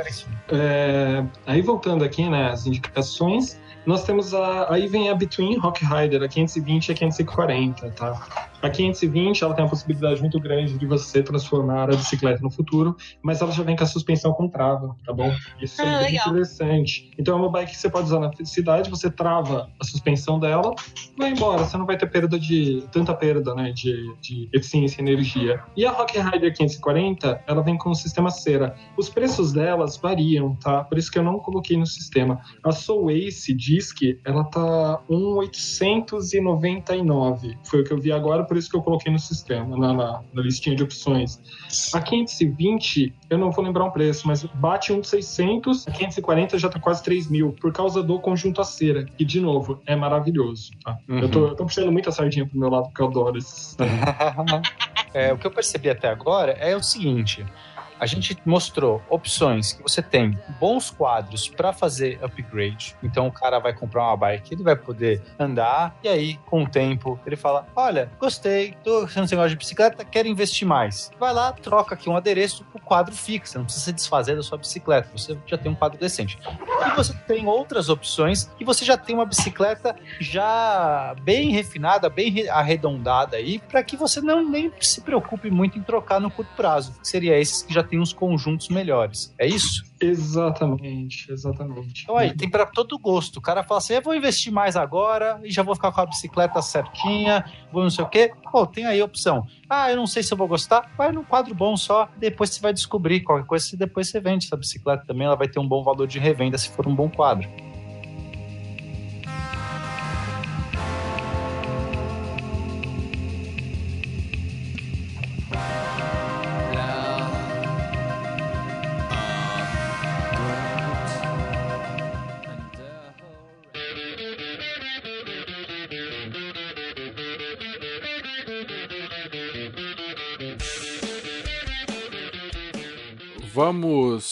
Falar brevemente aqui das speeds também? Ó, das speeds, eu coloquei a Fast 100, Dorfine Fast 100. É barata e é levinha até. Cara, tem speed barata? Isso aí eu achei que era. Então, era não, ela, a Endorphin, é assim, ela não é uma speed de verdade, ela é uma bike que usa o guidão drop, né? Ah, entendi. Ela usa até o sistema turning, o troca é como se fosse a Caloi 10 clássica, né? Inclusive eu coloquei a Caloi 10 como opção, porque a Caloi 10 você pode customizar ela e transformar numa bike de. uma bike fixa. É bem interessante sim, isso. Sim, é verdade. E também Já- anexei já a Triban 100. A Triban 100 é a queridinha do pessoal do, do Beco da, do, do Telegram, porque ela é facilmente customizável para tudo.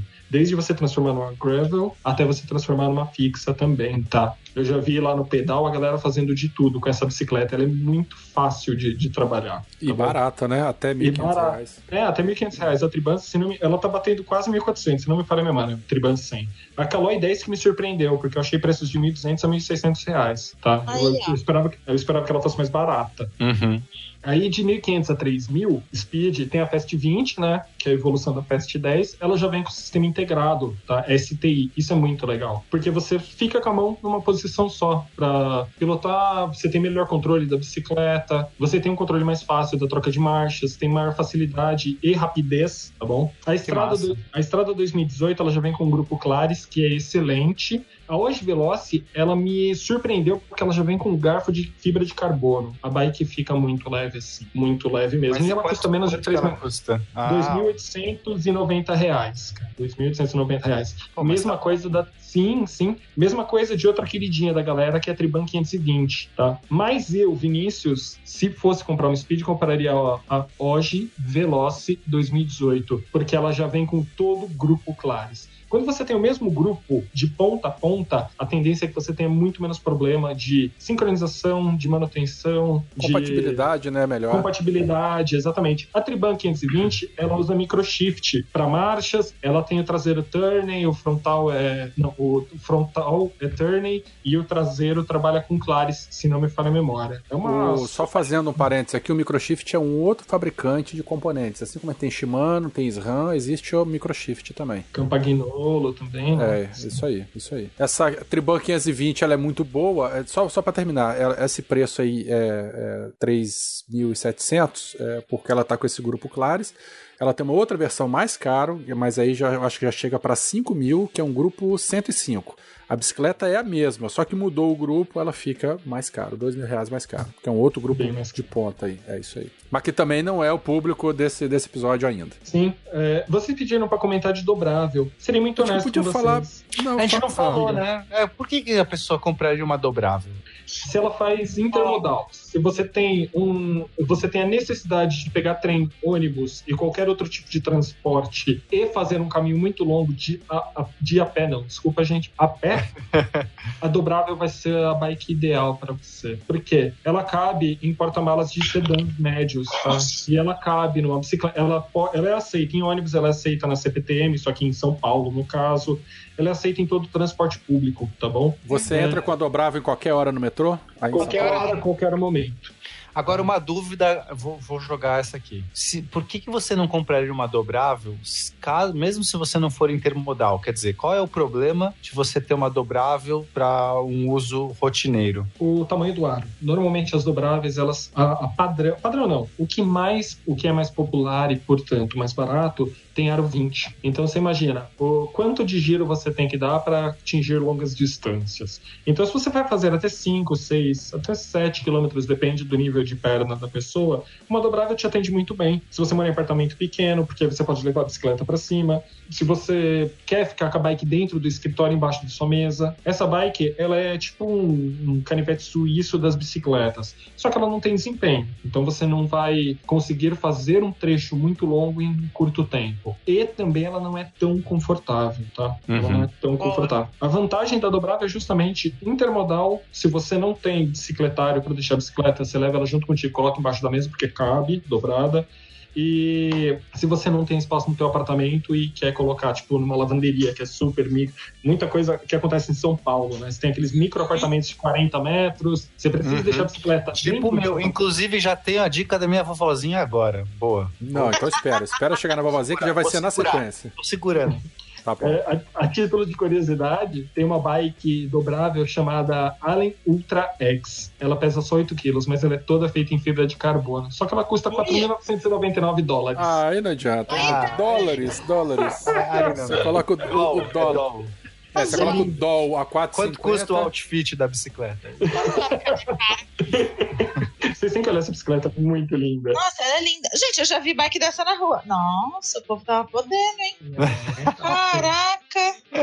Nossa, mas, mas então, quais que você recomenda dobrável dentro da realidade do ouvinte? Olha, nós temos a Soul Clap, tá? Ela tem um conjunto muito honesto, é uma bicicleta leve, ela pesa 11 quilos. E ela é muito bonita também, ela tem um conjunto, uma coloração muito bacana. A Tito to Go, fabricante nacional, ela também trabalha com um sistema muito honesto. O preço delas é que varia de 1.500 a 1.600 reais, tá? É, as duas, no caso, a Tito e a Soul. E tem a mais barata de todos, que é a Durban, que ela, ela só tem uma catraca atrás, então ela é uma single speed, e ela custa 900 reais. Essas são as três que eu acho que são adequadas para você começar nesse mundo. É, mais alguma coisa pra gente comentar aqui antes de ir pra vozinha? Só sobre a dobrável, ela é uma bicicleta tão bacana que você pode usar desde, sei lá, se você tem 1,40m até 1,90m aproximadamente. Ela é. Vai ficar aquela coisa estranha, né? Mas dá para usar. Sim, ela é usada muito pelo projeto, né, Aline? Projeto Isso que eu ia citar agora, lá o Bike Anjo, a gente usa bike dobrável para ensinar a galera, porque justamente por isso que é bem fácil de a altura do guidão e do banco para ensinar desde criança até pessoas bem altas. E para o pessoal que está aprendendo a pedalar, dá bastante estabilidade o fato do canote da do tubo. Esqueci o nome do tubo, gente. O que fica entre o guidão e o. Top tube. Top tube. Top tube. Ele fica mais baixo e aí a pessoa parece ter a impressão de que tá mais perto do chão e dá mais segurança, porque às vezes o pessoal vem, sobe naquelas bikes muito altas, assim, parece que não vai relar o pé no chão direito, o pessoal fica inseguro. Então a bike dobrável é bem legal por isso. A bike dobrável parece um patinete, gente. é, olha aí, causando polêmica. Mas não, eu inclusive é o primeiro movimento. Eu não tenho nada contra o patinete. Então. É, exato. O primeiro movimento de aprender a andar numa bike é, dobrável é a gente dobra o pedal e a pessoa sai patinando sentadinha, tipo. Sim, sim. Tipo bicicleta de equilíbrio, né? Exato, bicicleta de equilíbrio.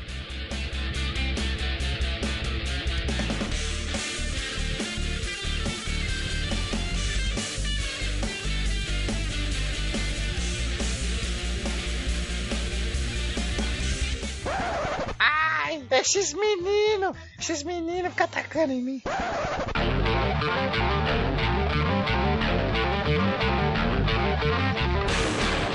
Então vamos lá, de quem quer ser o primeiro a dar essa dica? Ah, você tá tão ansioso? Pode ser você mesmo. Não, mas não, eu quero deixar a minha pro fim. É, o, o garoto especial, hein? e não é nada a minha dica, assim, as pessoas não se frustrar.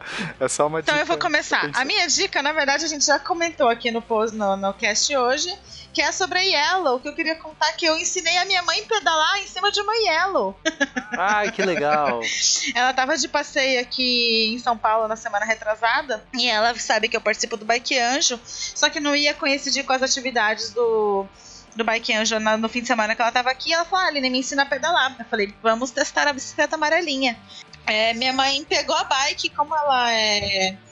O, set- o top tube também é baixinho pra quem tem perninha mais curta. Minha mãe ficou bem tranquila, bem segura. O banco da, da bike é, amarelinha é regulável. Então, elas 10 minutos com ela, ela já tava pedalando sozinha e saiu feliz da Ah, que vida. legal.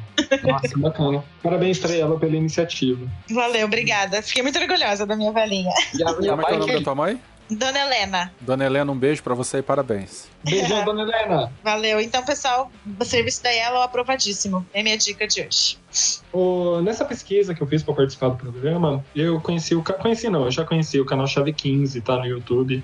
As meninas de lá são fabulosas. E elas falam assim. De um jeito muito simples, dá para você entender tudo que elas falam. Elas trabalham desde bicicleta super barata até bicicletas de alto desempenho. Então, assim, toda dica que elas dão são simples e de forma simples. Vejam, deem view para elas que elas merecem. E vá com pedaleria também, porque a pedaleria é muito legal. São dois canais que eu gosto muito de assistir nos meus dias mais tranquilos. Ah, eu tenho minha dica agora. É. Randoneiros Capixabas. Pau! Acabei de receber. Recebi a confirmação ontem de que a minha, minha application, minha, minha submissão lá pro Randoneiro Brasil de criação de um clube novo aqui no Espírito Santo. Um clube novo não, o primeiro clube de ciclismo de longa distância, Audax Randoneiro, aqui no Espírito Santo foi aceito. Então, ano que vem já teremos provas de brevês de 200 km aqui no Espírito Santo. Com o clube que eu vou ter o prazer de- de- de, Parabéns. Ai, orgulho. É, cara, eu e a Su, Agora a gente vai, nós somos os coordenadores aí. Olha só que Ah, coisa sai legal. fora, rapaz, eu faço meu serviço clube direitinho. randoneiroscapixabas.com.br Eu acho que no momento em que essa gravação for ao ar, a página já vai estar certinho. No primeiro ano a gente só pode fazer provas de 200 km, então faremos duas provas, uma em abril e outra em agosto.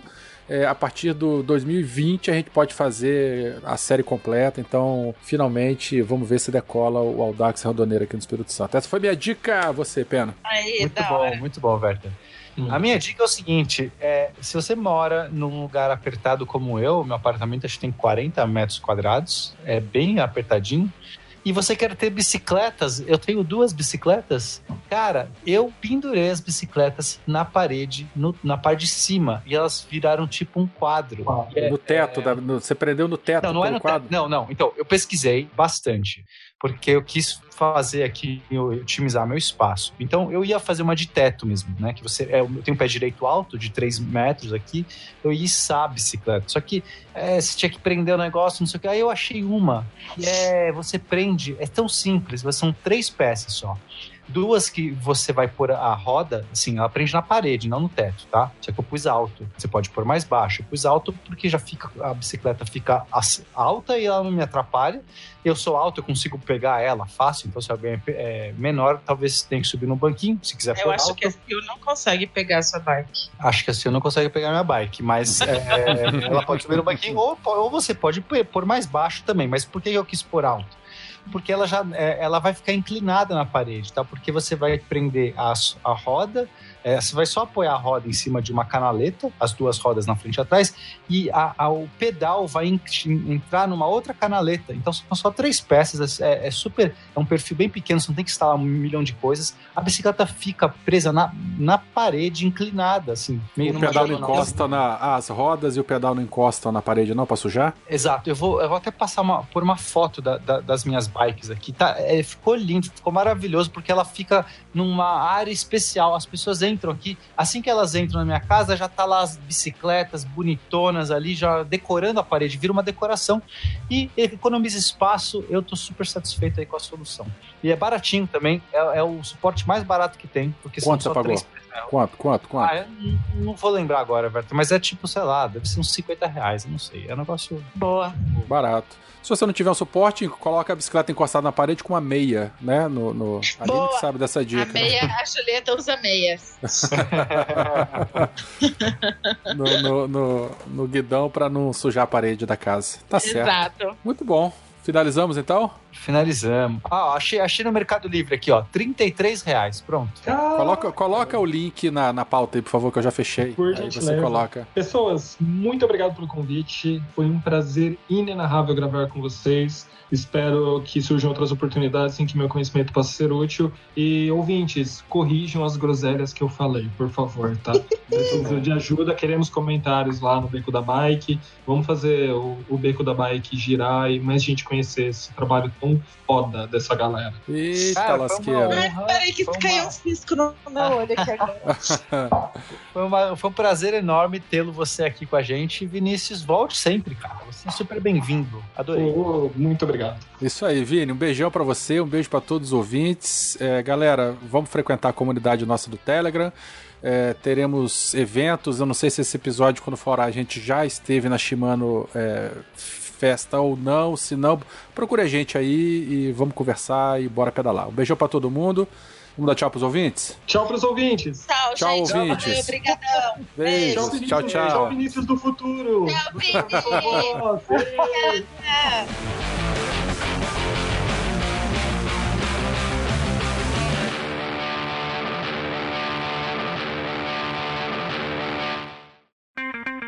Edição por Felipe Reis.